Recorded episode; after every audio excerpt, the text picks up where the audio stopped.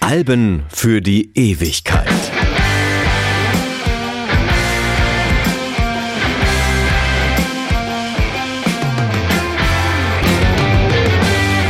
Hallo, mein Name ist Martin Busch und ich möchte heute über ein Live-Album sprechen.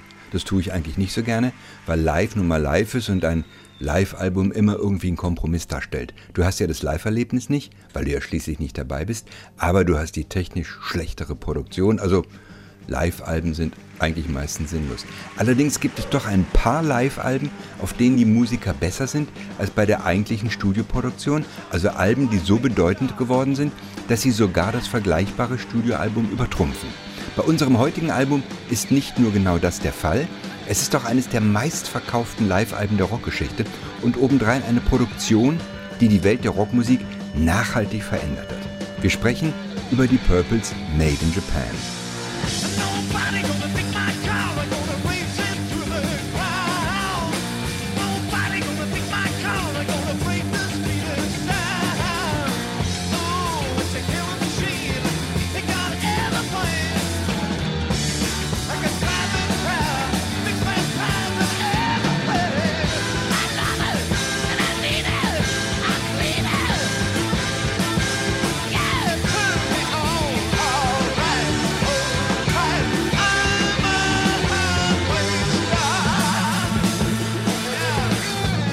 Sommer 1972 waren die Purple eindeutig auf dem Zenit ihres Erfolgs.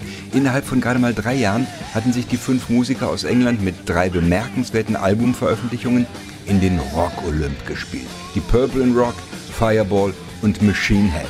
Das war die direkte Rampe auf den Hard Rock Thron. Und genau zu diesem Zeitpunkt brachen die Purple zu einer Tournee durch Japan auf. Schon immer war das japanische Publikum ausgesprochen Hardrock-affin.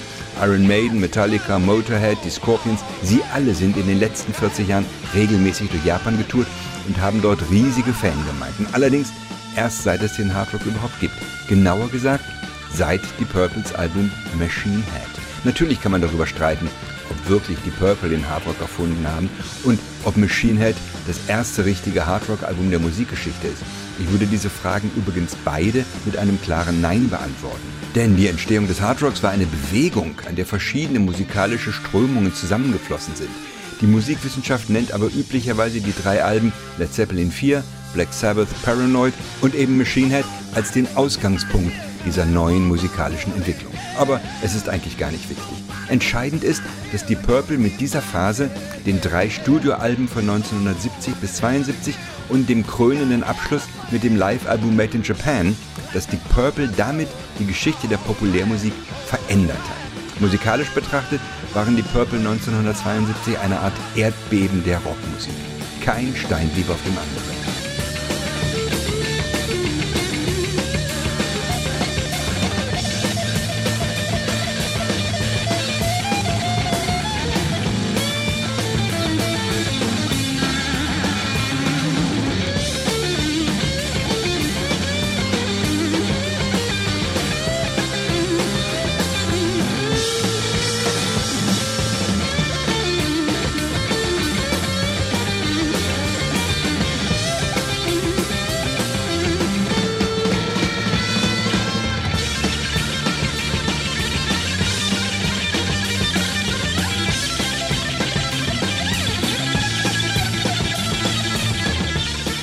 Anfängen. Gegründet wurde die Purple 1968 von dem Keyboarder John Lord, dem Gitarristen Reggie Blackmore, dem Schlagzeuger Ian Pace, dem Bassisten Nick Simple sowie dem Sänger Rod Evans, die sogenannte Mark I-Besetzung.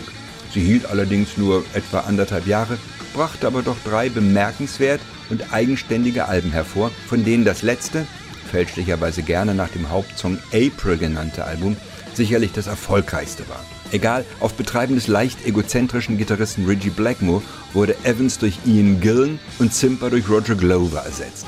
Und damit war die Besetzung Mark II geboren. Die Besetzung, mit der die Purple Musikgeschichte schrieb. Lord und Blackmore waren die musikalischen Köpfe der Band und somit auch die ewig streitenden Antagonisten. Die musikalischen Begleiter Gillen, Pace und Glover waren aber auch extrem wichtig, denn sie lieferten das perfekte Fundament für das Feuerwerk, das Lord und Blackmore zuerst im Studio und im Sommer 72 auf der Bühne abfackelten. Ohne dieses Fundament aus Bass und Schlagzeug gibt es kein Hardrock. Ist alles nur Simon Garfunkel.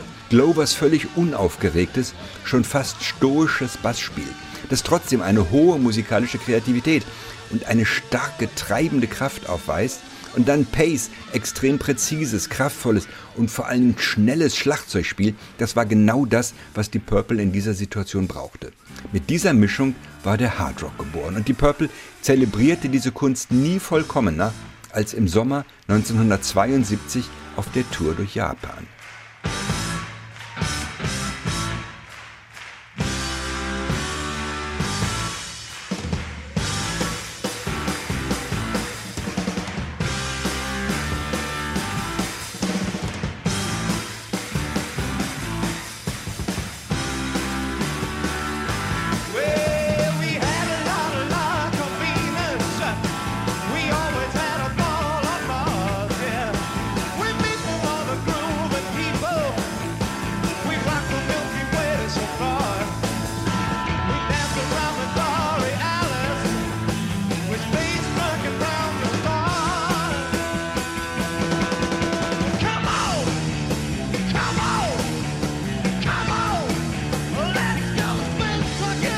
Das Album Made in Japan wurde am 16. und 17. August 1972 in Osaka und Tokio aufgezeichnet. Sieben Songs, von denen Highway Star mit fast sieben Minuten der kürzeste und Space Trucking mit fast 20 Minuten der längste. Sechs, sieben Minuten lang verliert sich John Lord hier an den Keyboards in einer Art instrumenteller Raserei. Ekstatisch, orgiastische Klangkaskaden, Improvisation und musikalisches Handwerk auf höchstem Niveau, da muss selbst der musikalische Konterpart Blackmore zurückstecken. Space Trucking gehört eindeutig John Lord und alle anderen sind hier einfach nur Statisten.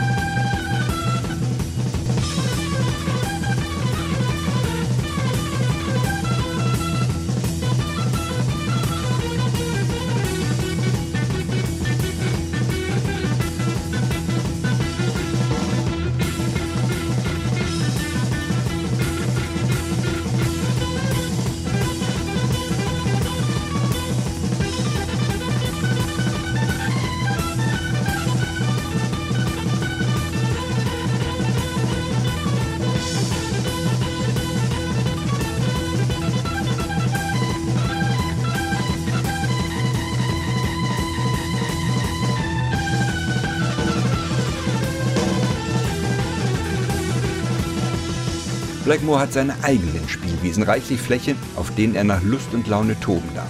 Nicht, wie man vielleicht meinen könnte, bei dem Lied mit dem bekanntesten Gitarrenriff der Musikgeschichte. Smoke on the Water ist natürlich auch dabei, wenn aber auch eher unauffällig. Es ist übrigens der einzige Song, der dem Konzert am 15. August entnommen wurde, weil ausgerechnet der große Blackmore auf den anderen beiden Konzerten das berühmte Intro vermasselt hat. Aber schon allein das zeigt, welche Bedeutung das Stück für Blackmore hat. Smoke on the Water ist unter den nicht-Deep Purple-Kennern vermutlich das bekannteste Stück der Band, aber es ist bei weitem nicht das stärkste. Trotzdem ist Smoke on the Water eine aufmerksame Betrachtung wert, denn es zeigt fast lehrbuchhaft, wie man gute Rockmusik macht. Man beginnt mit einem genialen Gitarrenriff mit genau der richtigen Verzerrung.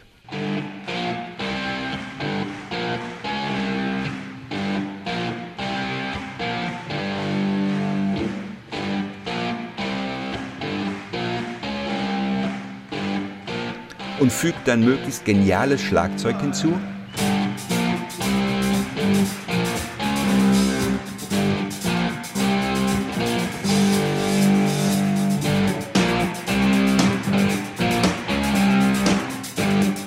Komplettiert das Ganze mit einem starken Bass.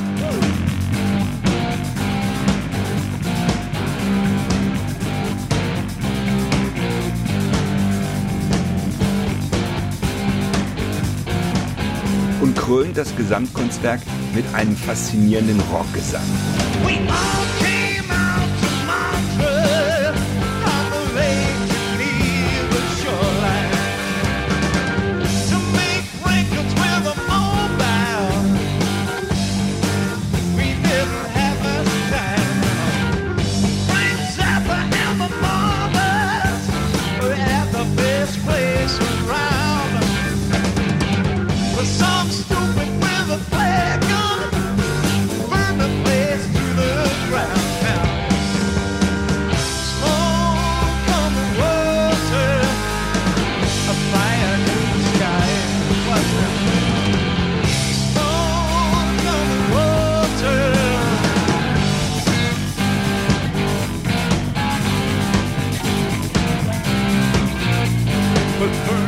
Musikalischen Höhepunkte bieten andere Stücke. Die Purple-Klassiker, die eher weniger bekannt sind, zum Beispiel Strange Kind of Woman, ein Song, der in Europa auf überhaupt keinem Deep Purple-Album erschienen ist. Lediglich auf der US-Version von Fireball ist Strange Kind of Woman veröffentlicht worden.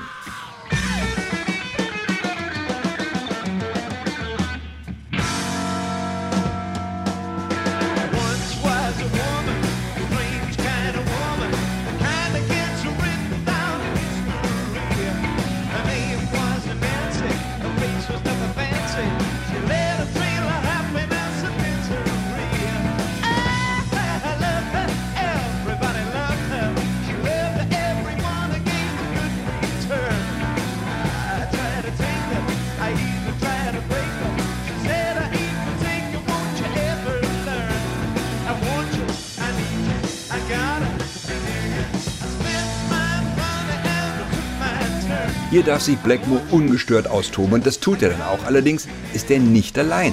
Sänger Ian Gillen ist mit von der Partie und es steht das berühmt geniale Duett von Gesang und Gitarre. Gern kopiert, aber nie erreicht. Es bleibt für immer einzigartig.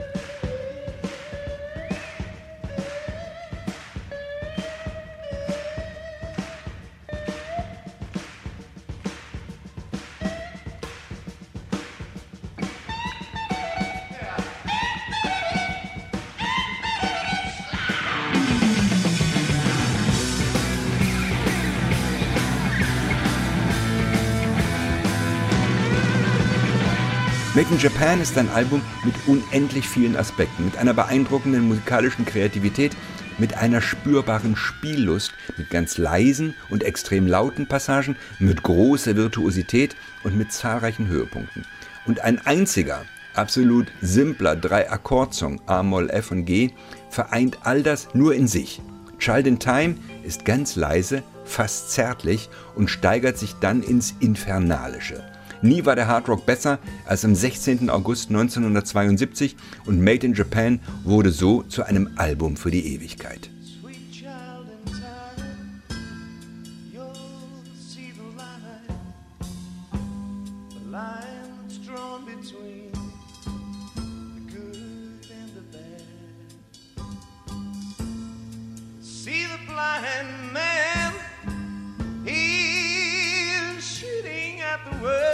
The